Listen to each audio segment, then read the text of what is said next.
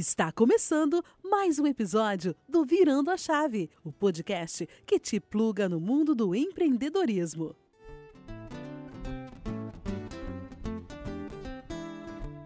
Olá, amigos do Virando a Chave. Esse é o episódio de número 3 do nosso podcast. Hoje você vai conhecer a jornada de mais um empreendedor que não nasceu pronto, mas que encontrou seu propósito ao longo de sua vida e resolveu virar a chave. Ela é especialista em conteúdo digital, escritora e criadora do marketing de gentileza, ajuda empreendedores e marcas a conquistarem o reconhecimento e a confiança do público por meio de marketing de conteúdo humanizado. Foi eleita LinkedIn Top Voice Brasil em 2018, reconhecida pelo próprio LinkedIn por se destacar com seu conteúdo inspirador. É formada em jornalismo e pós-graduada em comunicação empresarial. Fez intercâmbio nos Estados Unidos e no Canadá e passou uma temporada no Vale do Silício. Atualmente é professora de cultura digital da Digital House e de produção de conteúdo digital no MBA de Marketing e Vendas da CIDA MBA Exec. No episódio de hoje, o nosso entrevistado é a Laís Damasceno. Obrigada pelo convite, Marcel. Para mim é um prazer poder compartilhar aqui um pouco de como eu virei a chave, né? Que legal, Laís. Seja bem-vinda. E os nossos convidados que farão parte dessa conversa são Bruno Busquet. Olá, Marcel. Muito bom estar com você aqui e conhecer um pouco dessa história de sucesso da Laís. Obrigado, Brunão. Seja bem-vindo. E Leonardo Setembre. Olá, galera. Vai ser um prazer conhecer um pouco mais da Laís, da história dela e trocar essa, essa ideia com ela. Legal. Sejam todos muito bem-vindos. Laís, conta pra gente aí, quem é você? Nossa, talvez seja mais fácil a gente responder quem a gente não é, né? Cara, eu sou uma pessoa que me considero assim bastante sonhadora, mas até nesse processo de empreender, aprendi a ser também pé no chão, a sonhar com pé no chão. É, eu sou gateira, eu sou viciada em Coca Zero, eu sou essa pessoa.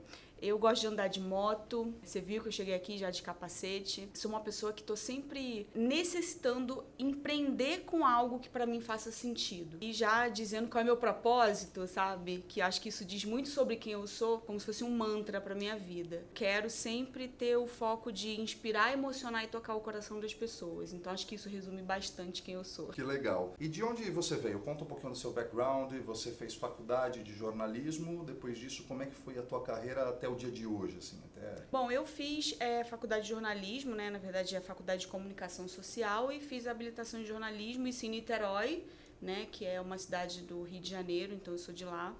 E só que desde o início da minha faculdade eu sempre tive um incômodo, sabe? Eu sempre fui muito inquieta e sempre quis inovar não pensando tanto, ah, como que eu vou inovar para o outro, mas eu queria inovar para mim sabe? Eu tenho essa necessidade de fazer coisas criativas. Então, já na faculdade de jornalismo, eu já criava os projetos, já tinha outras ideias dentro ali daquele contexto é, e fui criando os meus projetos empreendedores. Depois eu fiz uma especialização em comunicação corporativa, ou seja, eu nunca estive do outro lado do balcão né, do jornalismo. Eu nunca trabalhei em redação de jornal. Eu sempre trabalhei com projetos de, de conteúdo e marketing mais para esse lado empresarial. Depois fui fazendo outras especializações, mergulhei no, no universo digital, né? Então eu sempre trabalhei com mídias sociais, com mídias digitais, blogs, tanto que a minha, o meu TCC, eu lembro que foi sobre a blogosfera, que é um termo que a gente nem usa mais hoje, mas eu falei sobre esse universo, né, sobre a liberdade de expressão né, nesse universo. E depois fui fazendo outros cursos, outras é, formações mais focadas em negócios, né? É, fiz Empretec, que é um, um treinamento Sebrae. do Sebrae. É, então, eu sou empreteca, né? Tenho o maior orgulho de dizer que foi um treinamento muito importante para minha carreira. É, eu também fiz coaching, fiz o, a formação de life coaching para mim, né, eu não atuo como coaching, mas o coaching para mim foi é, um divisor de águas também, pois eu também tive uma experiência muito legal de transformar o meu conhecimento em um livro, né, que eu lancei o livro Marketing de Gentileza. Tô aqui assim fazendo um resumão, sim, tá? Sim. Não necessariamente está tudo na, na ordem correta, mas até eu chegar no meu modelo de negócio que, que é hoje, nossa, eu testei, validei, arrisquei muita coisa. Na verdade, na verdade, eu comecei a empreender full time, sabe? Assim, empreender para mim sem, é, sem emprego, eu saí do meu emprego e fui abrir minha empresa. E essa empresa se chama Angorá Comunicação, que era uma agência de comunicação e marketing digital, mas sempre com esse foco no conteúdo. Então eu fazia conteúdo para empresas, eu fazia gestão de canais digitais. Só que chegou um momento que é interessante isso que eu vou falar, isso talvez muita gente não entenda. Eu acabei com a agência porque ela cresceu. Ela estava crescendo e eu me vi não empreendedora, eu vi, me vi uma administradora de empresas. E aquilo, eu falei, eu não quero isso, eu não quero esse formato. E eu também não queria ter sócio, era uma escolha minha, né? E eu acho que foi uma escolha boa, tá? Não que eu não acho que ter sócio seja algo ruim. Talvez eu até tenha sócios em outros projetos é, da, na minha empresa. Mas na época eu não queria. Eu queria desenvolver muito mais o meu lado empreendedor criativo do que ficar cuidando de uma estrutura é, empresarial. E aí eu tinha estagiário, tinha é, um rapaz mais sênior, tinha um assistente, e minha vida ali se resumiu a administrar, supervisionar o trabalho daquelas pessoas. E eu não queria isso. Então eu mudei meu modelo de negócios, acabei com a, com a agência, com aquele formato, entreguei escritório, fechei tudo e voltei a trabalhar na sala da minha casa, dando consultoria, até que eu migrei, fui mais profundo ainda, fui para o formato de mentoria. E ali foi aonde eu mais me encontrei, que é o formato que eu tô hoje, aonde para mim é mais rentável, onde eu tenho mais liberdade, mais flexibilidade e aonde eu consigo, inclusive, gerar muito mais resultado para o meu cliente. Só que para eu chegar no modelo de mentoria, eu também investi em mentoria, eu também passei por outras etapas, até mesmo para me reconhecer, pra, na verdade, para que o meu público me reconhecesse como uma mentora. Que eu acho que o verdadeiro mentor não é aquele que chega e fala: Oi, eu sou mentor, prazer. As pessoas começam a te referenciar dessa maneira, aí você fala: opa, aqui tem negócio. Que legal. Né? Então Mas foi quando, assim. Quando é que você virou a chave? Quando é que você percebeu? Você teve um estado e falou: cara, não, não aguento mais trabalhar para empresas ou para os outros e agora eu vou abrir o meu negócio. Como é que foi? Foi um processo criativo? Foi do nada, você foi meter um louco, você fez um planejamento, como é que foi essa fase? Olha, eu tenho várias viradas de chave, mas essa virada de chave que você está perguntando, que é de sair desse passo de funcionária para ser empreendedora, é isso que Sim, você está querendo saber?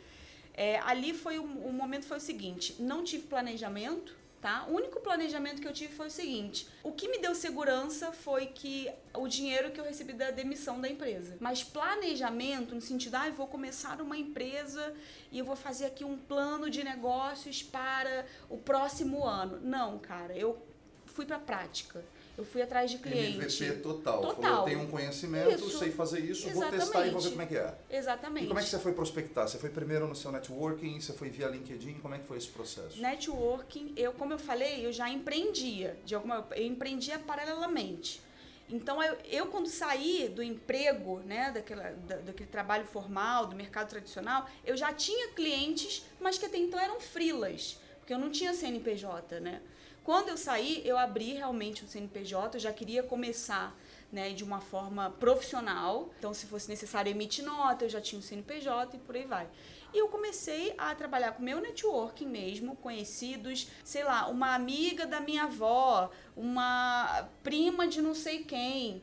Todo mundo precisa de marketing, né? Quem tem negócio precisa de marketing. E eu fui fazendo isso, fui movimentando essa galera mais próxima. Aqui em São Paulo, eu estava há pouco tempo quando eu abri minha empresa, né?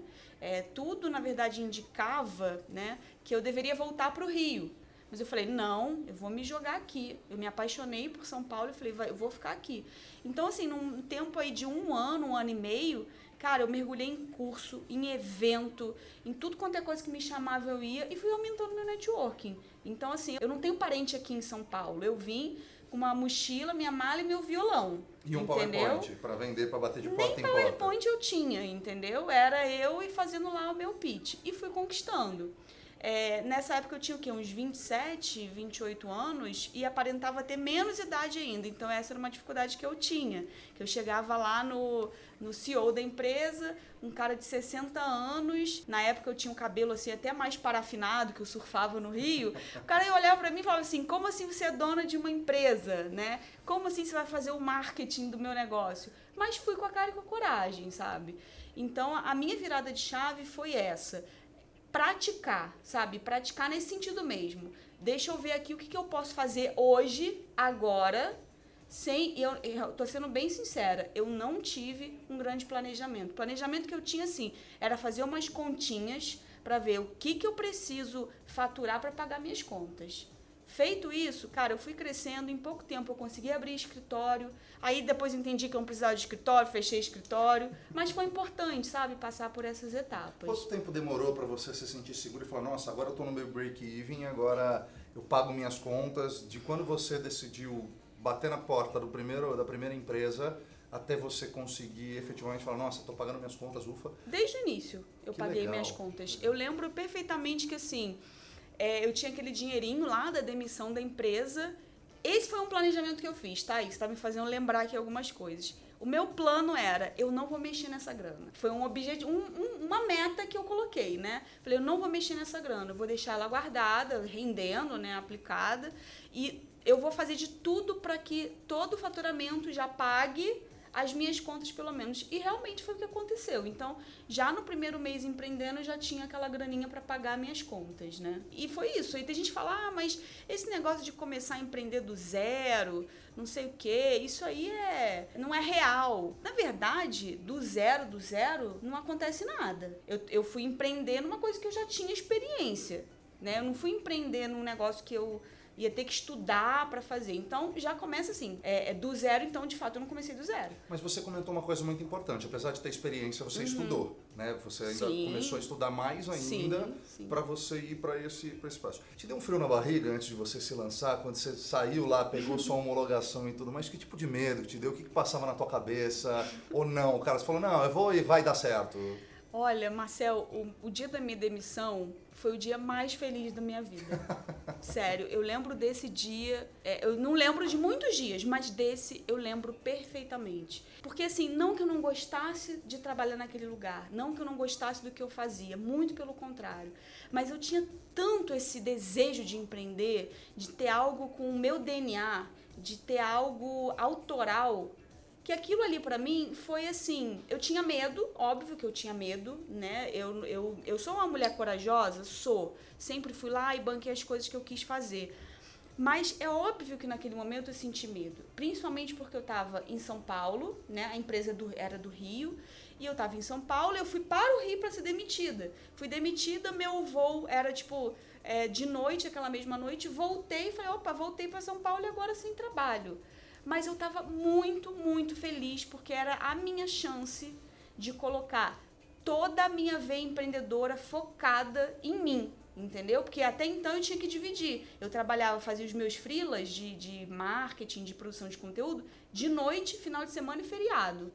Entendeu? Fiz isso por muito tempo. É, feriado, tá todo mundo viajando, tá todo mundo se divertindo e eu tava lá trabalhando. Porque isso pode ser considerado um planejamento? Pode. Mas eu nunca fui muito planejada, nunca fui muito planilhada, melhor dizendo.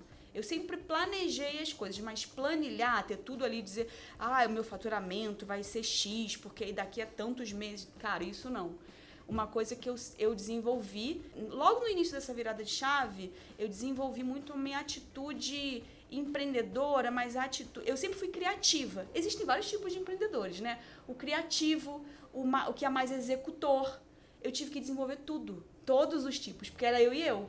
Então, ali para mim foi o, ma- o maior aprendizado. Muito bonita a sua história. E, e o que é mais interessante é entender que essas atitudes empreendedoras e do verdadeiro empreendedor, quando você falou que você fez o Empretec, fez a avaliação lá e viu quais atitudes empreendedoras você precisava desenvolver mais. E aí quando a gente vai para o mercado, e a história que você conta é muito sobre isso, você começa a, a lapidar muito esses movimentos, porque você tem que fazer tudo ao mesmo tempo, né? Como é que se lida com isso? Com essas dúvidas do dia a dia ali? Dessas suas atitudes versus o futuro? Olha, uma coisa que o empreendedor não pode deixar nunca de fazer é estudar. E só que estudar para mim, ele sempre teve um, um significado é, que hoje eu percebo que é diferente do que muitas pessoas entendem do que é estudar. Para mim, estudar é praticar, não só ficar lendo. Então, eu acho que essas dúvidas elas vão sendo sanadas quando você vai para campo, entendeu? Então, assim, geralmente a dúvida é que causa medo, que causa insegurança. Só que você não vai resolver isso enquanto você não se colocar no jogo mesmo, no campo, sabe? Sentir ali que o juiz apitou, pi, começou. Você tá ali, você tem que jogar aquele jogo, entendeu? Acho que é isso, é você realmente não ficar ali no banco de reserva e ir para campo. Agora, uma outra virada de chave é, que eu acho que é importante destacar foi quando eu criei o marketing de gentileza, que começou como um projeto de conteúdo, assim como você tem o seu podcast. O meu projeto de conteúdo na época era um blog. E a ideia é que esse blog era ser uma, uma plataforma, um portal de notícias, de conteúdo que trouxessem mais é, o lado positivo do que está acontecendo no, universo dos negócios do que o negativo. E na, naquela época isso fazia muito sentido, sabe por quê? Porque eu lembro que o foco é, das pessoas era só reclamar das marcas e de fato as marcas ainda não tinham uma visão humanizada como se tem hoje. Eu estou falando de 2013, né? Hoje nós estamos gravando aqui 2019. Quando eu criei o marketing de gentileza, eu vim com essa missão de ajudar as marcas a humanizarem a relação virtual com o público. E sabe o que, que nessa época mais eh, me chamava atenção, que era, foi para mim um boom assim? Reclame Aqui. O Reclame Aqui na época era o que bombava. Por quê? Porque a gente vive numa cultura de crítica não construtiva, mas de crítica destrutiva. E eu falei, aqui também tem uma oportunidade para eu colocar um valor meu que é forte para mim, um valor que é importante, que é a gentileza, que é a empatia. E aí eu comecei com um projeto de conteúdo. Então, se alguém está aí na dúvida de empreender e não sabe como, cara, comece um projeto de conteúdo digital. Essa é uma excelente forma de começar a empreender. Porque você começa a estudar sobre aquilo com profundidade, você começa a conhecer o teu público, dali podem surgir várias coisas. Então, para mim, essa foi uma virada de chave muito importante. Do blog surgiu um workshop, eu fui convidada para dar um workshop e foi meu primeiro workshop. Já cheguei dando assim quatro horas de aula. Esse workshop virou um livro. Desse livro, esse livro foi me abrindo portas, que se chama, né? O título do livro é Marketing de Gentileza Manual da Gentileza Virtual para tocar o coração dos seus clientes. Desse livro eu comecei a dar palestra, eu comecei a criar os meus cursos, os meus workshops. Disso eu criei uma metodologia de trabalho que ajuda as marcas a construir a marca de uma maneira mais autêntica, mais humanizada. Isso virou um método, meu método de trabalho. E aí a coisa vai ganhando corpo. Então percebe, eu comecei com um blog, um projeto de conteúdo digital. Hoje o marketing de gentileza é uma coisa que me diferencia, é a minha marca. Né? Tem muita gente que até conhece o marketing de gentileza e nem me conhece. É o teu sobrenome, né? É quase que o meu sobrenome. Só que ele é um, um dos meus projetos. Ele, né? Eu até quero que o marketing de gentileza ele escale de uma forma que ele não dependa mais de mim, né? Eu quero até vou contar com a ajuda aí de vocês, vocês que são empreendedores, me darem uns conselhos, né, depois aqui nos bastidores, como que eu posso fazer isso. Então acho que uma virada de chave para mim muito bacana foi essa também, né, de ter uma visão de deixa eu ver aqui como o que estão falando no mercado. Estão falando de quê? Estão criticando as marcas porque elas pisam muito na bola realmente, são preconceituosas, fazem posts ofensivos, não sabem se relacionar, só querem fazer propaganda.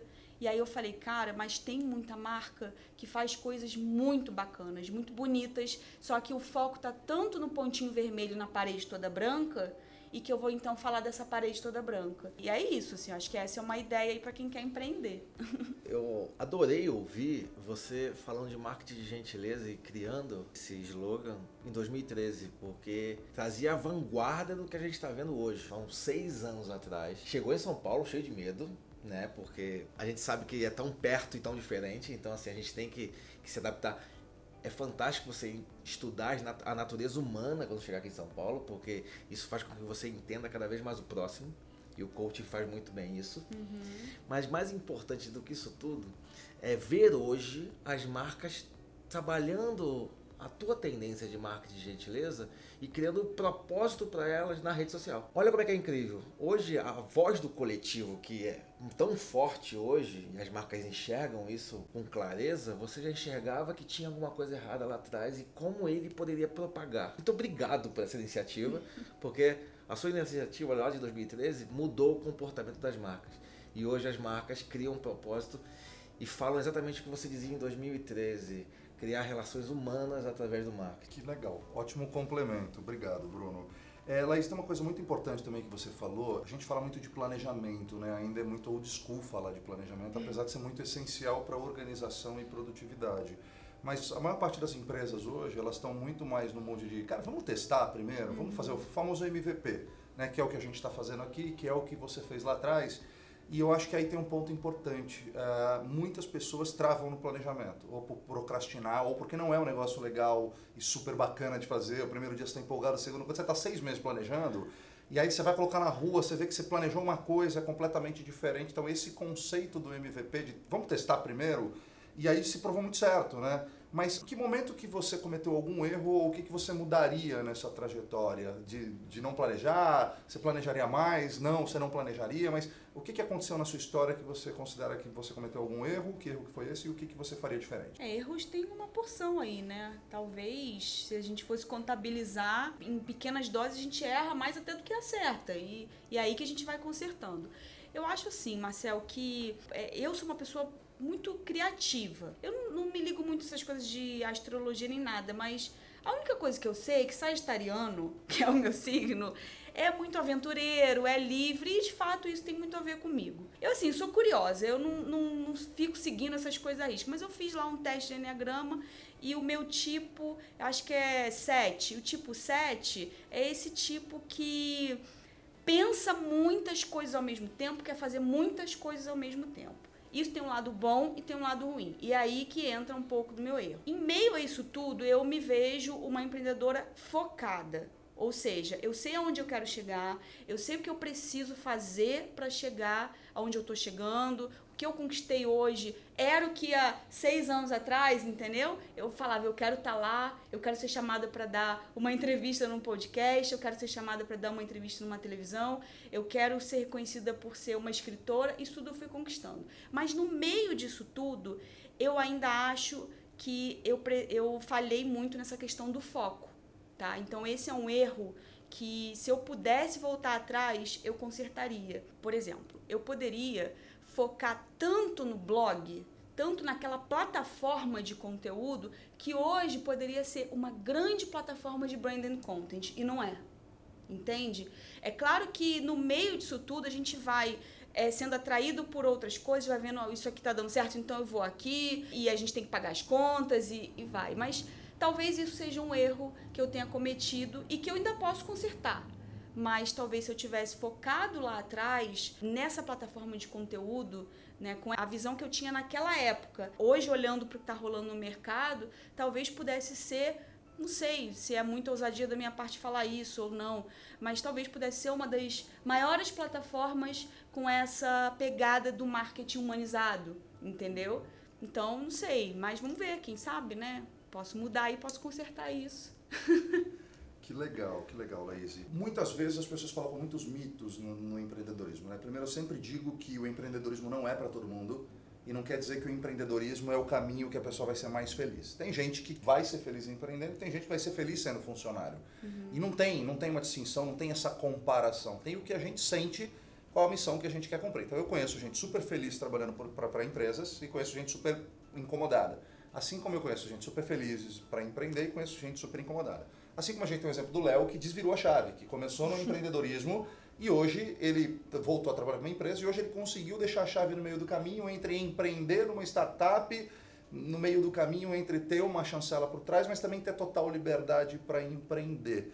Mas tem muitos mitos nessa transição, de que todo mundo tem que empreender, de que o empreendedor tem que vender tudo e morar numa, num Fusca, ele tem que vender todo o apartamento dele. Como é que você enxerga isso? Como é que era a sua visão antes de você empreender e agora, já com um processo mais maduro?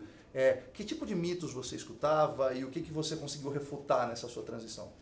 Olha, coisas que eu ouvia na época era que assim, mas menina, você está só começando, ainda tem que trabalhar muito em empresa, tem que fazer carreira, sabe? Eu nem sei se é assim que se fala hoje, né? Sim. Tipo, tem que fazer um, um plano de carreira, né, dentro da empresa.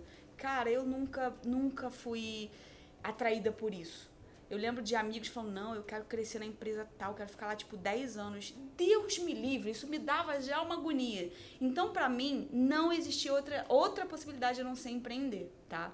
E hoje, eu não vejo outra possibilidade ainda, tá? Eu não consigo imaginar voltando para o mercado de trabalho. Eu, enquanto estava no mercado de trabalho tradicional, assim, nós estamos no mercado de trabalho, mas no tradicional, né? Que tem lá o, o a carteira assinada, o horário para cumprir, não sei o quê. Eu era uma excelente funcionária. Sempre cumpri meus horários, sempre fui responsável, pontual.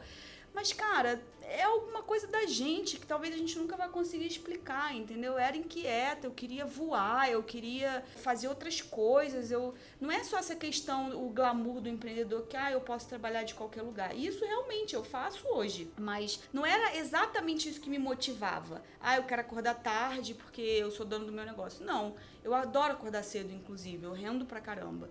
Mas o, o, o que para mim muda de lá pra cá é o seguinte: na época eu achava que todo mundo tinha que empreender, entendeu? Porque eu, eu me dei tão bem com isso, eu falava, cara, tem que empreender também. Hoje eu também tenho essa visão que você acabou de falar, de tem gente que não quer empreender, não é a vibe dela, entendeu? Inclusive ela pode empreender dentro da empresa, mas ela funciona mais com outros tipos de responsabilidade, ela funciona sim com o chefe e talvez não com o líder, que são coisas diferentes. É, ela vai funcionar com alguém cobrando, né? Ela vai funcionar com alguém é, vigiando. Cara, tem gente que é assim e tá tudo bem. Se a pessoa tá feliz com isso, beleza. Para mim nunca foi, nunca foi. Me, meus olhos nunca brilharam com aquele plano incrível de carreira. Meus olhos brilhavam com porra, eu quero ter uma parada assim, com o meu DNA, com a minha autenticidade. Eu acho que por isso até que eu criei o marketing de gentileza. Porque eu acho que o marketing de gentileza, ele, ele não nasceu como uma ideia de negócio, tipo, ah, agora eu vou empreender nisso aqui. Ele nasceu como uma bandeira que eu quis levantar, como uma. Pode até parecer meio contraditório, mas assim, foi quase que uma rebeldia para falar de um tema onde as pessoas achavam que era clichê. Tem muita gente ainda uma visão equivocada do que é gentileza, que gentileza é para coisa para gente fraca, que gentileza é para derrotado. Eu falava, não, não é isso. A gente tem que ter esse valor. No que eu vi no, no ambiente corporativo, eu não conseguia me encaixar ali.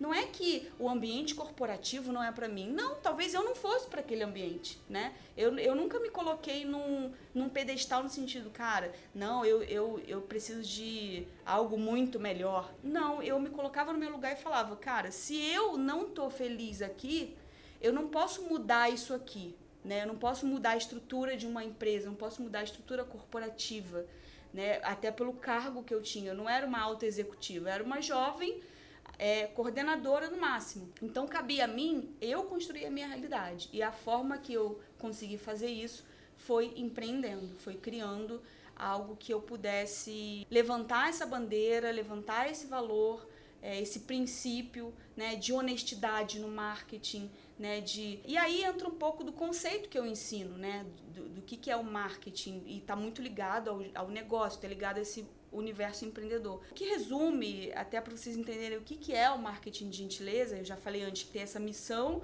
de ajudar a construir marcas e relações mais humanizadas no ambiente virtual.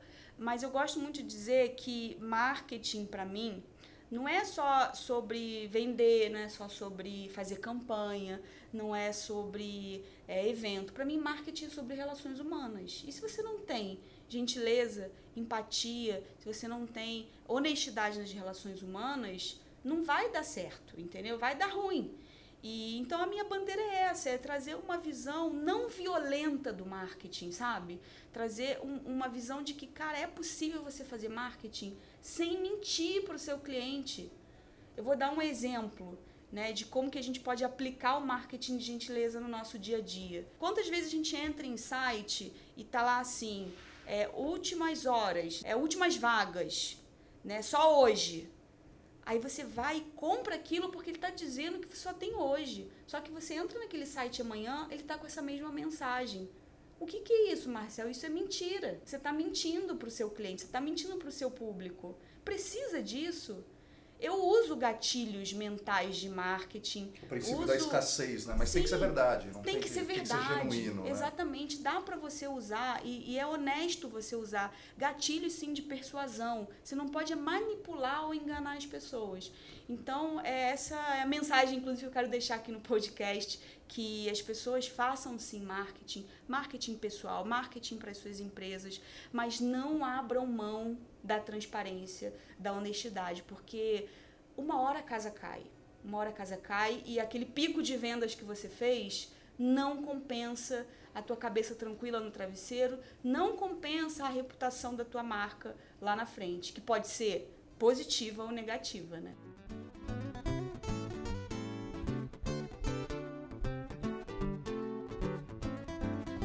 Laís, muito interessante assim ouvir essa sua trajetória, né? E eu fiz o Empretec lá em 2005, eu não sei quando você fez, mas a gente aprende muito meta smart, plano de negócio. Uhum. E, e na prática também da minha experiência era muito visão, realização, uhum. o dia a dia, você testar, aprender. E também tem um histórico de marketing que é esse lado persuasivo.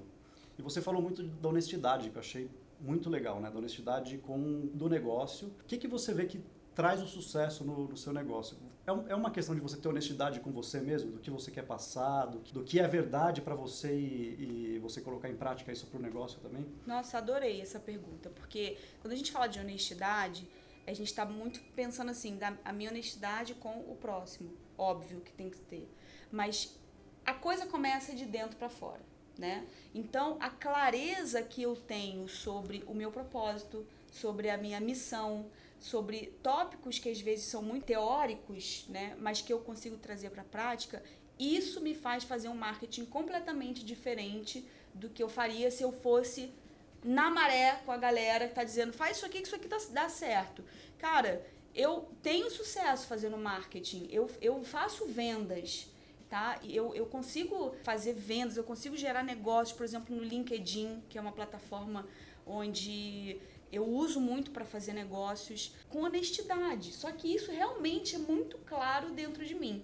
Não adianta eu querer passar uma falsa honestidade, né, com outro se isso para mim não faz sentido. Ter essa clareza, ter esses tópicos, né, esses temas muito é, é, desconstruídos até dentro da gente internamente, faz toda a diferença de que na hora que você vai colocar isso em prática, faz total sentido. Como eu comecei falando, né? Quando eu comecei a empreender, eu queria empreender com algo que fizesse muito sentido para minha vida.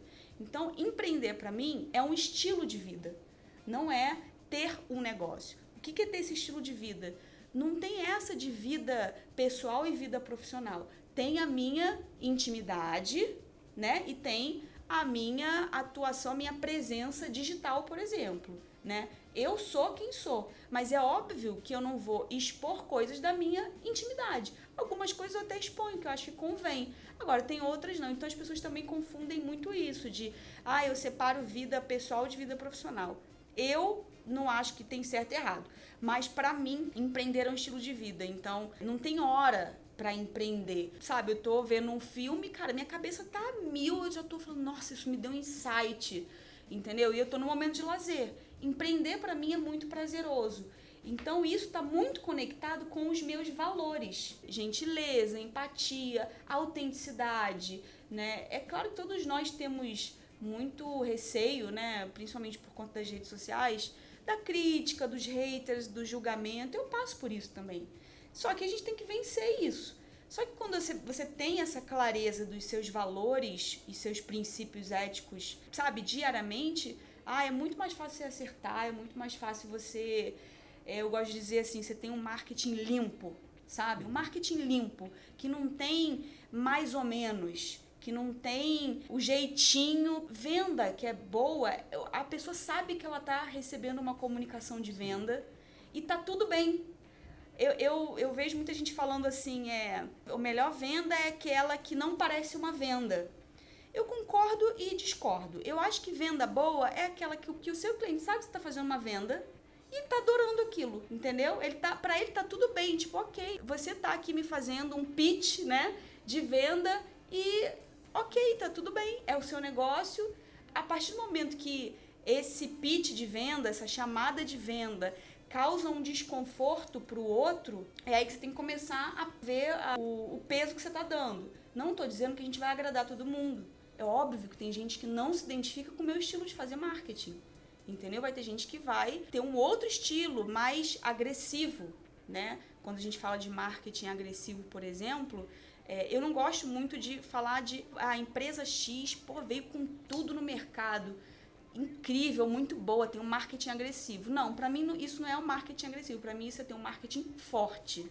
É diferente. Agressivo é que agride, que ofende. Então, meu trabalho acho que gira muito em torno também de desconstruir esses conceitos, entendeu? E fazer com que é, a gente tenha mais na ponta da língua uns termos mais humanizados, mais coerentes com aquilo que a gente faz. Eu, eu entendo esse seu posicionamento como uma receita de sucesso, porque eu acredito que hoje o consumidor ele está mais atento a isso, né? Também. Ele percebe a verdade, a honestidade, que é uma troca que tem que ser um ganha-ganha, né? Não, não o que você falou, né? Uhum. Ter só o gatilho, que amanhã vai estar no site a mesma coisa. Então, isso o consumidor hoje está mais crítico. Ele consegue reconhecer isso e acho que o sucesso também retorna dessa forma. Mas tem algumas tendências muito interessantes que acontecem no mercado hoje, né? Então você vê, por exemplo, a não mais não se coloca mais gênero nas coisas, Uhum. até porque hoje você tem uma infinidade de opções. Você vê empresas, por exemplo, colocando qual que é o custo daquele produto e quanto que ela está ganhando naquele produto. Existem algumas tendências de, de, de consumo e, e, como as pessoas estão enxergando que talvez sejam até favoráveis ao tipo de marketing que você trabalha e tudo mais. É, isso ainda é uma tendência. É, qual que é a tua visão de quando que isso se transforma realmente numa massa maior? Você acha que é uma mudança de geração ou você acha que mais pessoas falando disso vai aumentar essa percepção e o mercado vai passar a se preocupar mais com isso? Sem sombra de dúvidas, a questão das gerações eu acho que impactam bastante. É, Eu dou uma, uma aula né, numa escola de cultura digital. Essa disciplina é basicamente falar sobre comportamento. Né? As pessoas vão naquela expectativa de falar sobre transformação digital, achando que é inovação tecnológica, equipamentos e não sei o quê, se depara lá com questões é, sobre comportamento. E uma das coisas que a gente mostra é essa, né, essa diferença de gerações e que a galera nova que está chegando, ela está muito mais ligada, por exemplo, para ela é muito mais é importante estar numa trabalhando numa marca que tenha um propósito forte. Aqueles pacotes básicos de benefício, o salário, vale alimentação, o ticket de refeição, o plano de saúde, é claro que isso é importante. Mas essa galerinha nova, ela já não está se conectando só com isso. Por quê? Justamente porque a, a tecnologia, a internet, deu tanta possibilidade, dá tanta possibilidade pra gente que esse pessoal está empreendendo também. Então, às vezes você vê um jovem de 18, 19 anos fazendo muito mais dinheiro, ganhando muito mais dinheiro com uma inteligência dele do que se ele tivesse ali naquele emprego para ganhar dois milzinho, entendeu?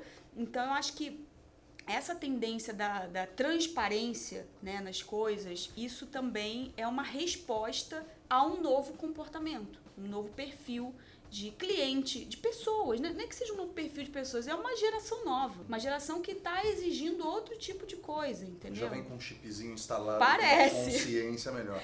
Laís, qual que é o teu sonho? Cara, o meu sonho é conseguir, assim, pode parecer clichê, né? Mas eu acho que meu sonho é inspirar o máximo de pessoas a conquistarem o reconhecimento que elas merecem.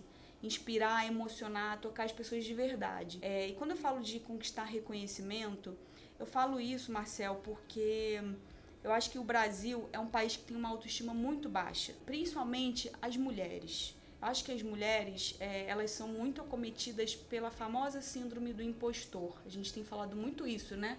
Nas redes sociais. Eu vejo que isso, assim, né? É, dentro da minha bolha, obviamente, eu vejo isso se repetindo, isso sendo falado, isso sendo desabafado, principalmente por mulheres. Então, eu vejo que eu tenho uma missão não específica com mulheres, nunca tive esse foco, assim. Mas eu sei que muita gente deixa de empreender deixa de ter sucesso porque tem essa síndrome. E por quê? Porque está sendo é, impactada por pessoas que trazem o sucesso, o empreendedorismo com uma carga que, cara, não é a real, sabe? Então, quando a gente fala, quando a gente bate esse papo aqui, eu fico muito feliz porque assim, eu tenho tranquilidade, liberdade, fico super à vontade de falar, olha, quando eu comecei, eu não comecei com planejamento, foda-se. Eu não comecei com planejamento, não comecei com um business plan, não comecei com nada disso. Eu comecei fazendo, com meu computadorzinho, entendeu? Que não era um Apple na época, tá? Eu comecei com meu celularzinho. Mas agora é um Apple. Agora é. agora é. E, cara, eu quero inspirar, mas não no sentido só de inspirar, ficar na teoria, mas levar as pessoas para ação. Isso é uma coisa que eu já faço, mas é óbvio que a gente sempre quer mais, né? Eu falo isso com, com tranquilidade porque, além né, de todo esse assunto que a gente está falando, marketing, empreendedorismo, é, é, importante a gente lembrar que cada um tem uma história, cada um tem um, um, um, uma trajetória muito diferente.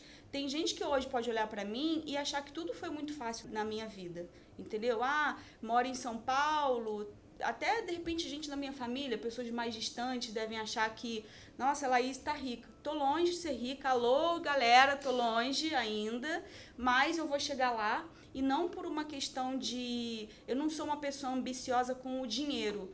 Eu sou ambiciosa por outras coisas, por qualidade de vida. Eu gosto muito de viajar, fazer viagem internacional. Então, dinheiro compra essas coisas, não tem jeito. Mas eu tenho uma ambição muito maior de deixar um legado do que de ser a próxima milionária, entendeu? Isso realmente não, não me preocupa, não é uma coisa que ocupa a minha cabeça.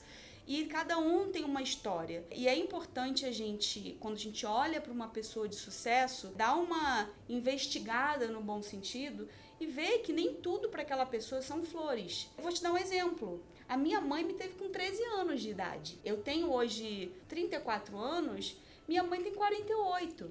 Era quase a idade do Léo. Você poderia ser meu pai. Você não devia ter feito isso.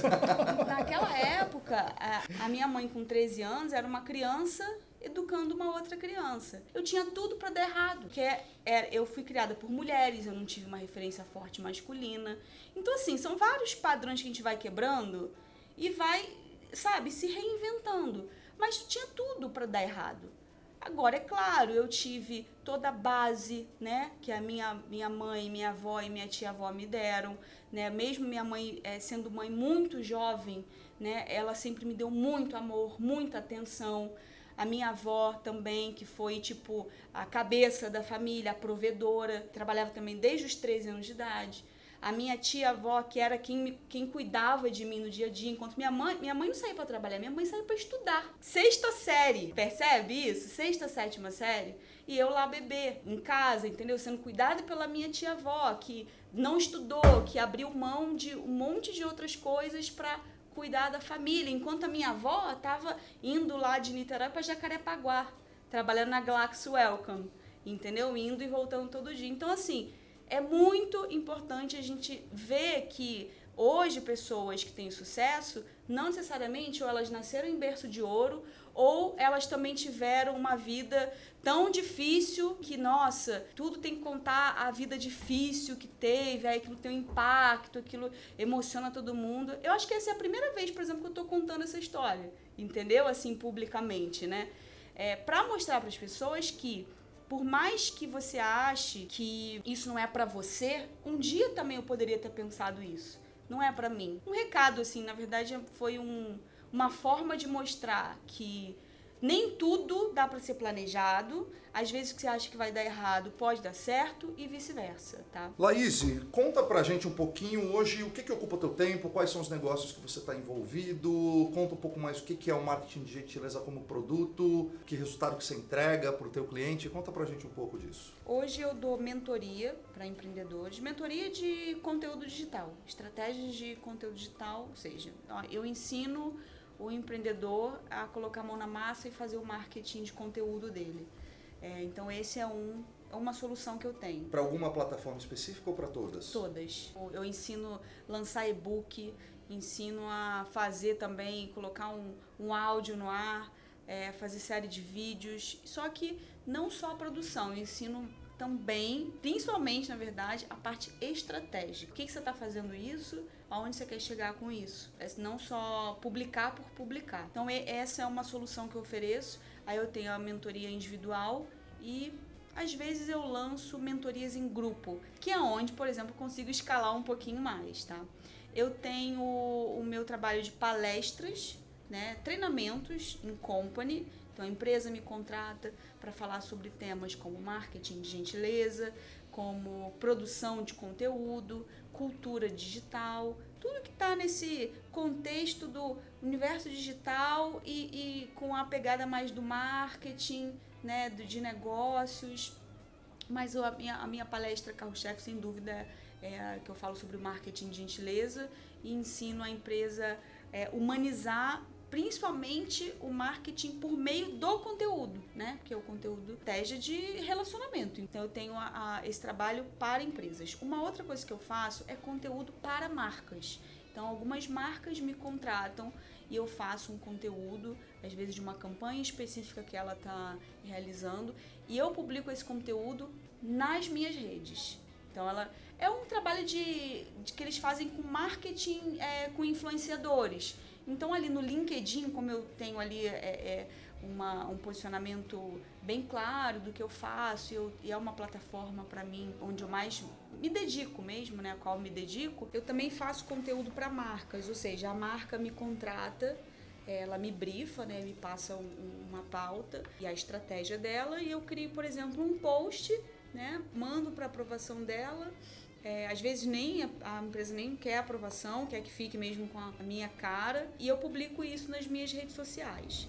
É, outra, outro trabalho que eu faço é de curso, né? Eu tenho dois cursos online, são meus mesmo, estão na minha plataforma, que é um de produção de conteúdo digital, para quem entende, né, ou quer entender que o conteúdo digital é a melhor maneira de você se destacar, né, se, é, ser reconhecido pelo que você faz, ser uma referência. Dá para fazer em paralelo a carreira, para quem total, não quer sair da empresa total, e tudo mais, é um total. bom Tem muita gente que faz ali meu curso e que não é empreendedor, entendeu? Esse foi um curso que eu fiz mesmo para abranger é, mais gente. Tem gente que está buscando recolocação e que faz esse curso porque entende que o conteúdo é uma espécie de é, o novo networking, é o novo cartão de visita, é o novo marketing pessoal, sabe? E eu tenho curso também o marketing de gentileza, que é onde eu ensino como você constrói uma marca com propósito, uma marca autêntica. Eu ensino, Marcel, exatamente o processo qual eu passei para construir o marketing de gentileza. Então eu fiz uma engenharia reversa. Deixa eu ver aqui o que que eu passei, todas as etapas que eu passei para construir essa marca, né, e transformá-la num negócio. E é exatamente isso que eu ensino nesse curso. Além disso, eu também dou aula né, em, na, na, Digital House, de cultura digital, que faz parte, é uma disciplina que faz parte de um curso de imersão digital. Eu também dou aula de produção de conteúdo no, no CDMBA, que é uma escola de Dublin, mas que tem aqui uma unidade no Brasil. Bom, além disso, eu também tenho algumas iniciativas próprias de workshops, oficinas que eu mesma que eu mesma abro. Além disso, eu tenho um curso em sociedade com a Laís Vargas, que é uma grande amiga minha, que também é LinkedIn Top Voice. E eu tenho uma, uma sociedade com ela num curso é, onde a gente ensina a usar o LinkedIn para fazer negócios. Afinal, foi ali que a gente se conheceu, foi ali que a gente passou a fazer negócios e, e é ali que a gente tem feito muita coisa bacana. Então, eu tenho esse, essas frentes de trabalho.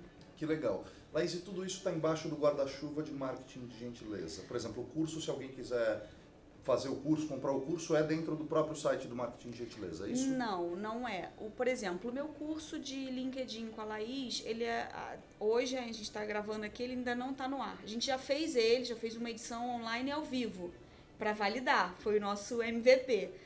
Deu certo e feedback a gente gravou e vai lançar agora, né, ele gravado. Ele não está debaixo do guarda-chuva do marketing de gentileza. E o meu curso de produção de conteúdo também não está debaixo desse guarda-chuva. É, são coisas diferentes, mas que se complementam, tá? Mas quem quiser saber dos meus cursos, da, né, das minhas soluções, tem o meu site, laisdamasceno.com, e tem o blog Marketing de Gentileza, que também vai encontrar os links lá, que é marketinggentileza.com.br.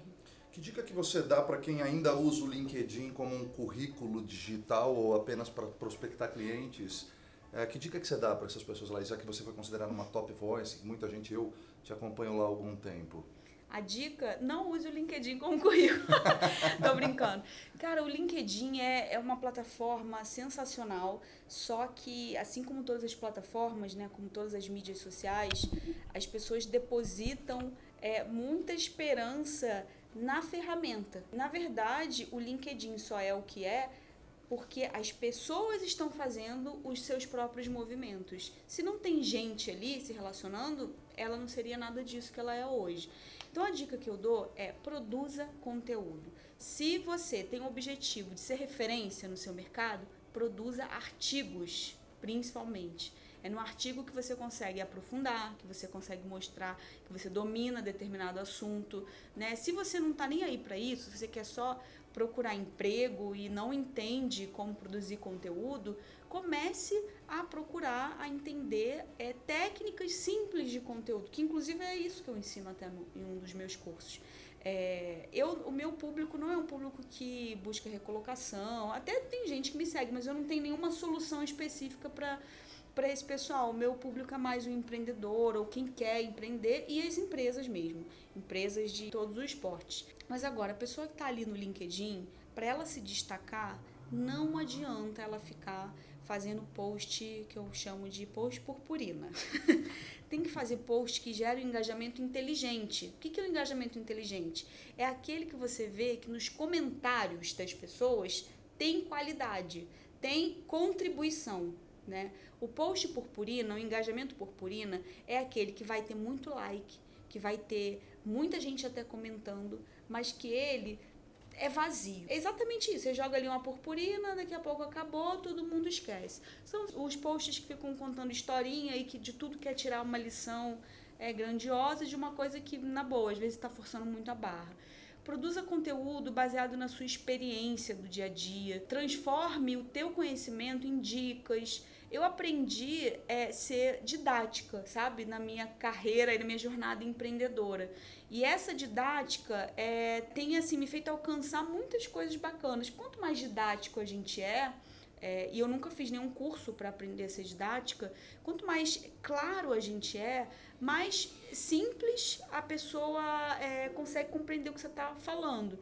Então, acho que o LinkedIn é uma, uma, uma mídia né, social onde você tem que construir a tua rede social, a tua audiência com as tuas experiências, com é, aquilo que acontece no seu dia a dia, mas sem forçar muito a barra, né? É, de ficar. Você tem que se expor, tem que se expor, não pode ter medo. Mas eu acredito que todo mundo tem alguma coisa para ensinar. Não importa se você é um estagiário, se você é um assistente ou se você é CEO de uma empresa. Inclusive, eu conheço pessoas que têm altos cargos, né, altos nesse sentido de é, são CEOs, são donos e tal, e que morrem de medo. Né, que não tem coragem de se expor e às vezes está perdendo bastante oportunidade. Dicas práticas de conteúdo digital faça conteúdo que tenha a sua linguagem, não a linguagem do vizinho, sabe? Sabe aquele conteúdo que quando você bate o olho, você sabe que aquele, aquele conteúdo é do Bruno, você sabe que aquele conteúdo é da Laís, chega a ter cheiro, sabe? Aquela sensação assim, nossa, tem cheiro de fulano. Esse é o melhor conteúdo que você pode produzir. Se você ficar se espelhando muito no outro para fazer igual, não vai, não vai dar certo, entendeu? A gente tem que se inspirar. Inspirar não é copiar, é você ter uma referência, colocar a tua autenticidade naquilo e criar algo novo com a sua cara.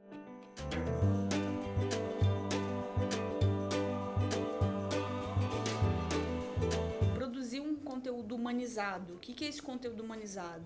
Não é só falar de coisas que é, vão emocionar o tempo inteiro. Até porque emoção, você pode trazer uma emoção de alegria, você pode trazer uma emoção de, de tristeza, você pode gerar raiva, né? Você pode gerar um desconforto. Isso tudo faz parte do que eu estou chamando de conteúdo humanizado. Mas trazendo uma coisa mais para a prática, é você escrever, é você falar no vídeo, é você falar no, no podcast do jeito que você falaria se você estivesse olhando para a pessoa ali pessoalmente, entendeu? Tipo, fisicamente ali. Então, o que, que eu vejo acontecer muito? Pessoas que acham que tá tem que botar uma roupagem tão profissional que aquilo descaracteriza a própria pessoa, a personalidade dela. Então, conteúdo bom, que engaja e que vai chamar atenção, seja do recrutador, se, é, se você está procurando emprego, é, você vai chamar a atenção do teu público consumidor, você vai chamar a atenção de grandes marcas, enfim. Tem que ser aquele conteúdo que parece que você está conversando, que flui, que tem uma cadência. Além de tudo, né, na verdade, principalmente tem que ter coerência com o que você coloca até lá no seu perfil, né? Descreve no teu perfil e com aquilo que você faz no dia a dia, tá? Vou dar um exemplo de conteúdos que não são humanizados. Às vezes a gente vê uns vídeos e a pessoa fala assim: Olá, eu sou fulano de tal. Hoje eu vou te dar uma dica incrível para você bombar no seu LinkedIn. Aí você pensa assim, né? Essa pessoa fala assim no dia a dia? Eu não falo, entendeu? A não ser que você esteja criando um personagem, tá, esteja fazendo uma brincadeira e tal, e tudo bem. Mas, tipo, eu não falo assim. Então, por que, que eu vou gravar o meu vídeo dessa maneira? Por que, que eu vou falar no podcast aqui, onde você está me, me entrevistando? Por que, que eu vou fazer uma, uma entonação de voz, vou impostar minha voz de um jeito que se não tivesse aqui gravando, eu estaria conversando assim com você, entendeu? Então acho que isso no vídeo fica muito claro de quando as pessoas estão muito preocupadas. Isso não é por mal, é porque as pessoas querem fazer bem feito, querem né, ter profissionalismo, mas vai no simples que dá mais certo, entendeu? E eu também gosto de fazer uma analogia do conteúdo com a música. Música é uma grande paixão na minha vida, é algo que eu, me, que eu busco muito para me inspirar. Então, por exemplo, quando você começa um texto, seja ele um artigo, um post curto, ou até um texto de vídeo, porque tudo começa no texto, né? Pense que aquilo ali é uma música. Então, como que uma música começa? Dificilmente uma música começa pelo refrão, né? Eu não lembro de nenhuma música que comece pelo refrão, deve ter. Mas o normal, o comum, é a música começa com uma introdução e aí vai te envolvendo até chegar no ponto alto dela, que é o quê? O refrão. Depois vai caindo, né? Pra, porque se você também só fica no refrão, isso estressa, né? Isso gera uma carga de energia muito grande e você não quer mais aquilo.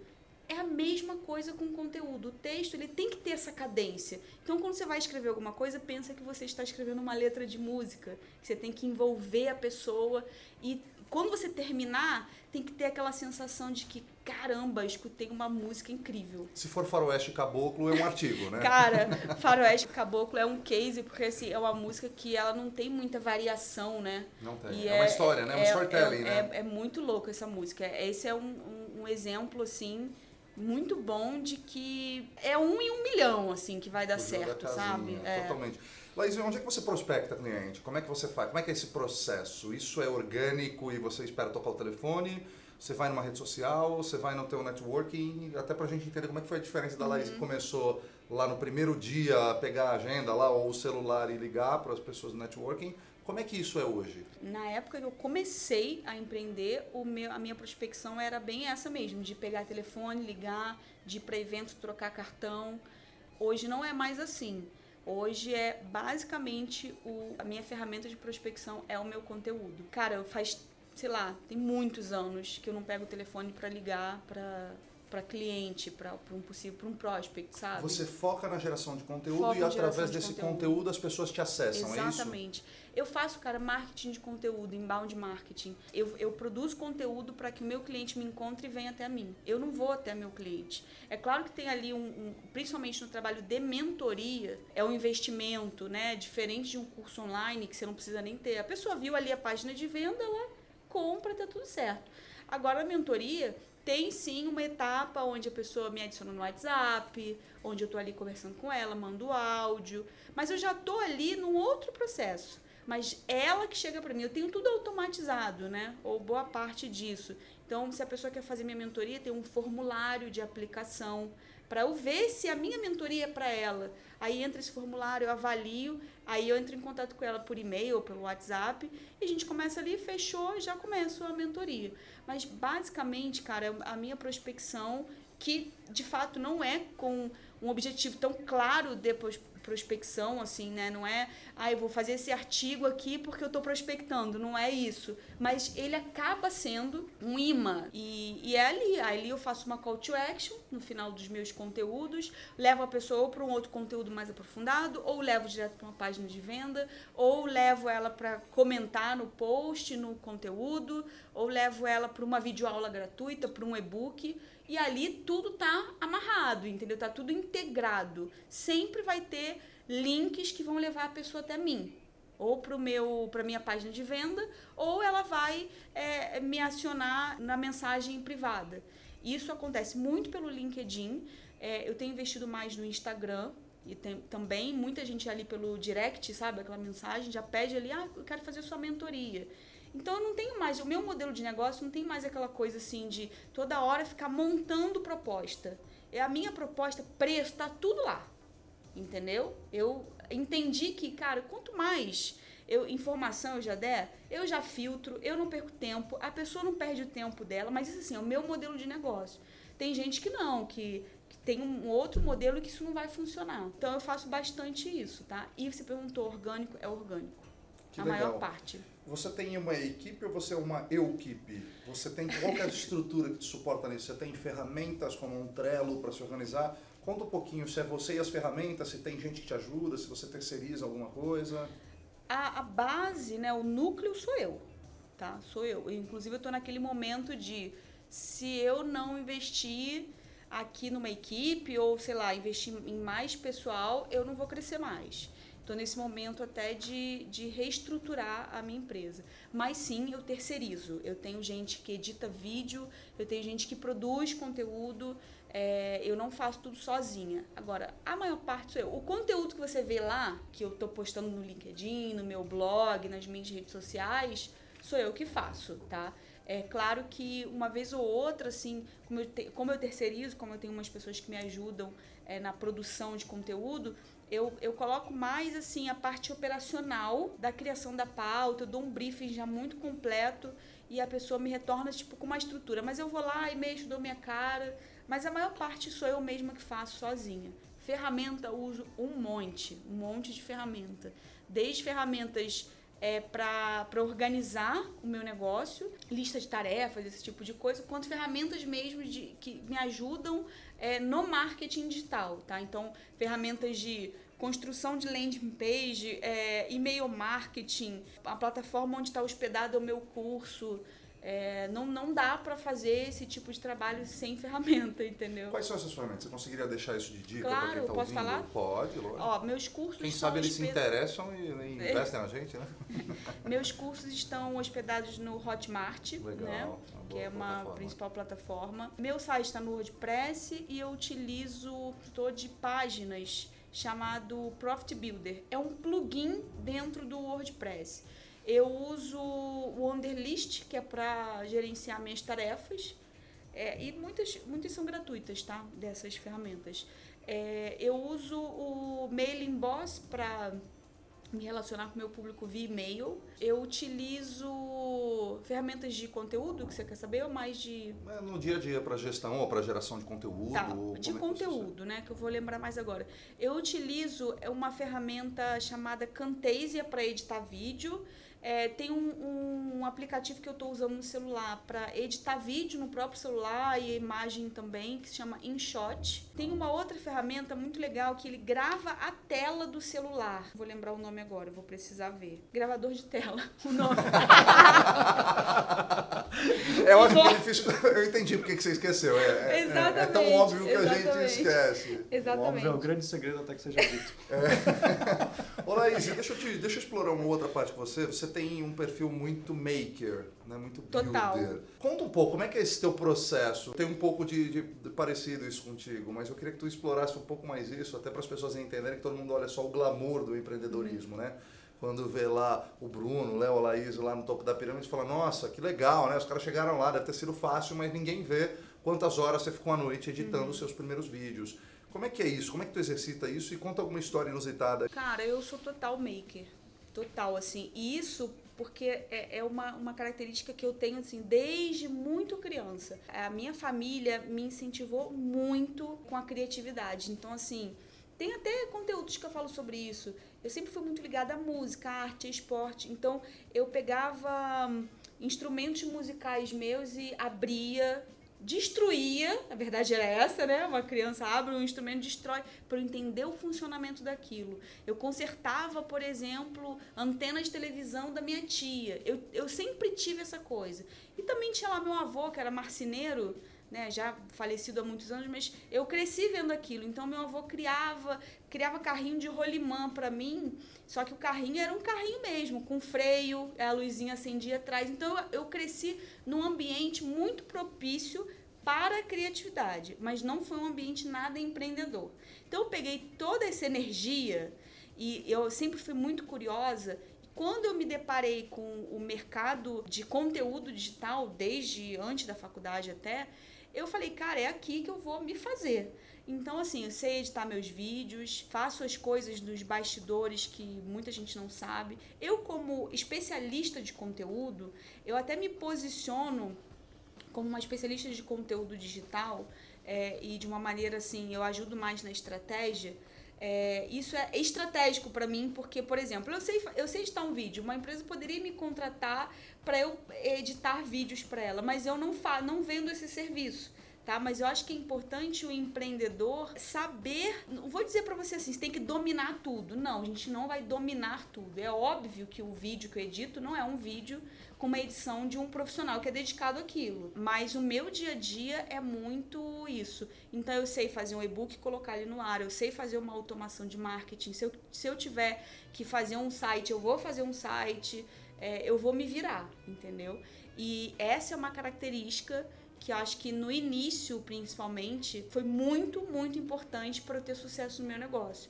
Porque se eu não fuçasse as coisas, o que, que ia acontecer? Eu ia sempre ficar dependendo de alguém para colocar as coisas no ar para mim. E isso necessitaria mais de investimento. E quando você está começando, o ideal é que você já dê um jeito ali para fazer tudo sozinho. Hoje eu consigo investir e terceirizar esse tipo de coisa, entendeu? Mas eu sei fazer as paradas assim, bacana, é óbvio, né? Na, na, na medida do possível, mas eu faço, entendeu? Que legal. Mas é, é, muito interessante porque eu não vi nenhum momento você falar de concorrente, né? Até porque é, tem espaço para todo mundo. Assim como um músico não é concorrente do outro, um conteudista também não é concorrente do outro. Você tem alguma referência que você segue? É muito legal você falar isso porque no marketing, inclusive, uma das coisas que ensinam, né, você ficar atento ao seu concorrente.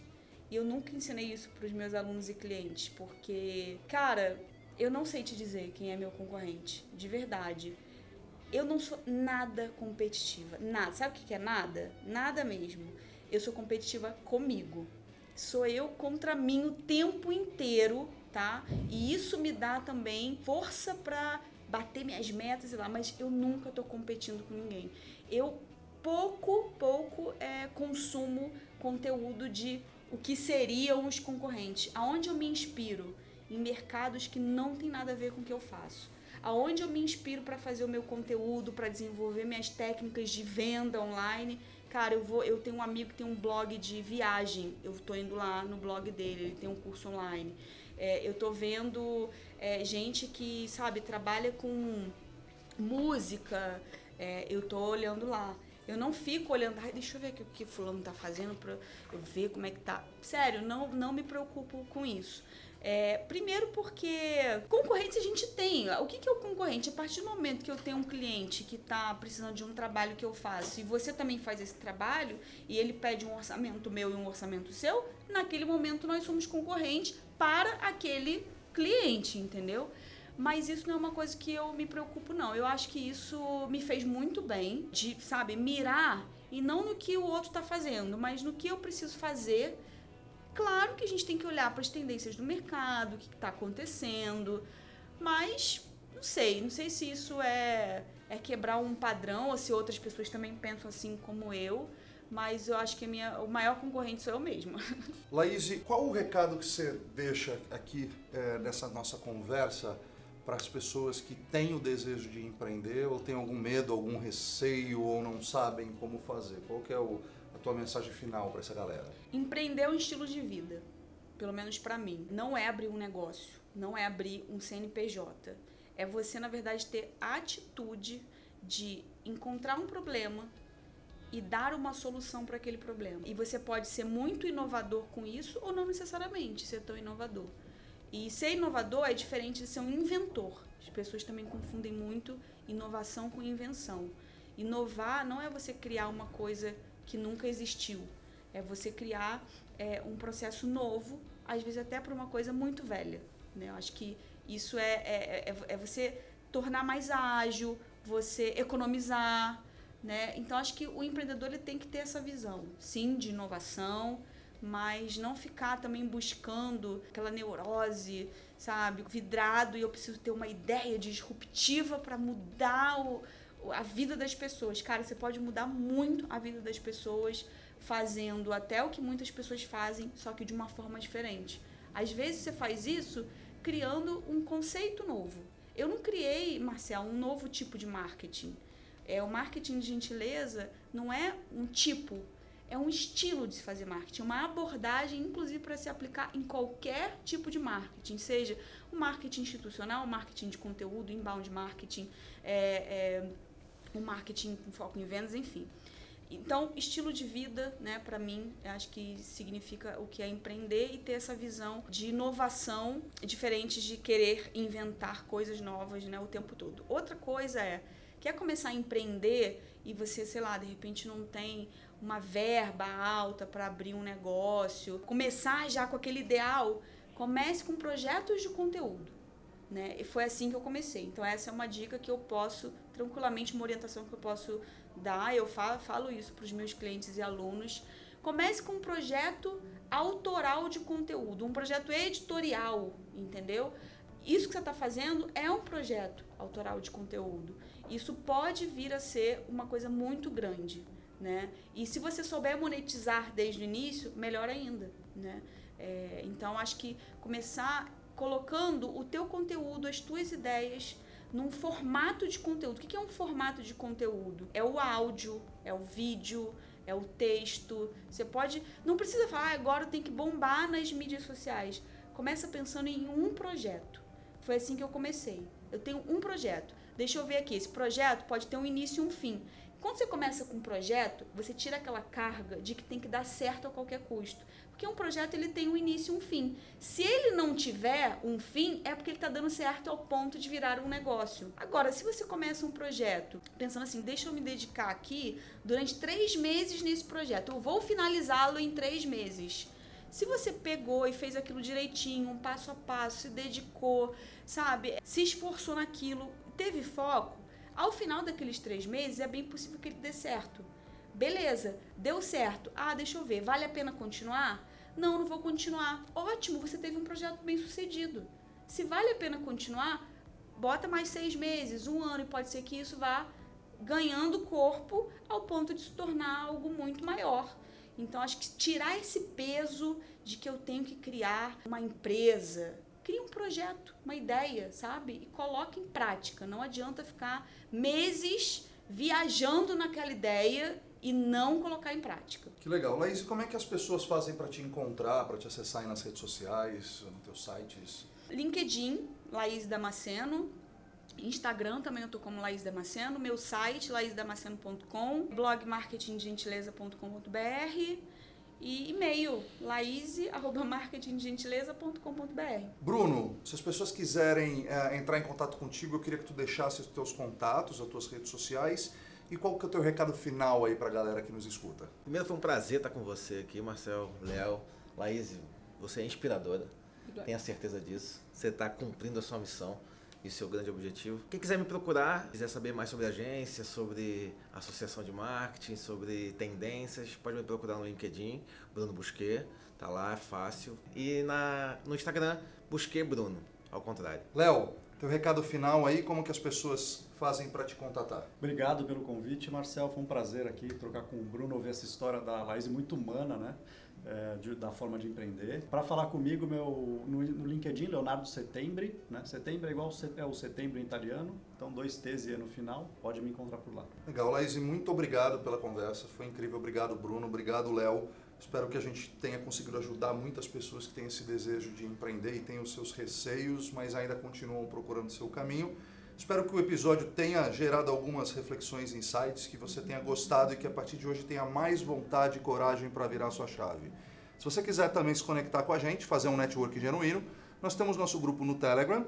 Para conseguir entrar no grupo tem um hackzinho, é só você seguir o nosso Instagram, que é podcast virando a chave, e pedir um link no grupo que te mandamos via direct. Não deixe também de nos enviar seus comentários, críticas, sugestões ou feedbacks pelas nossas redes sociais, no Facebook, Instagram, LinkedIn e YouTube.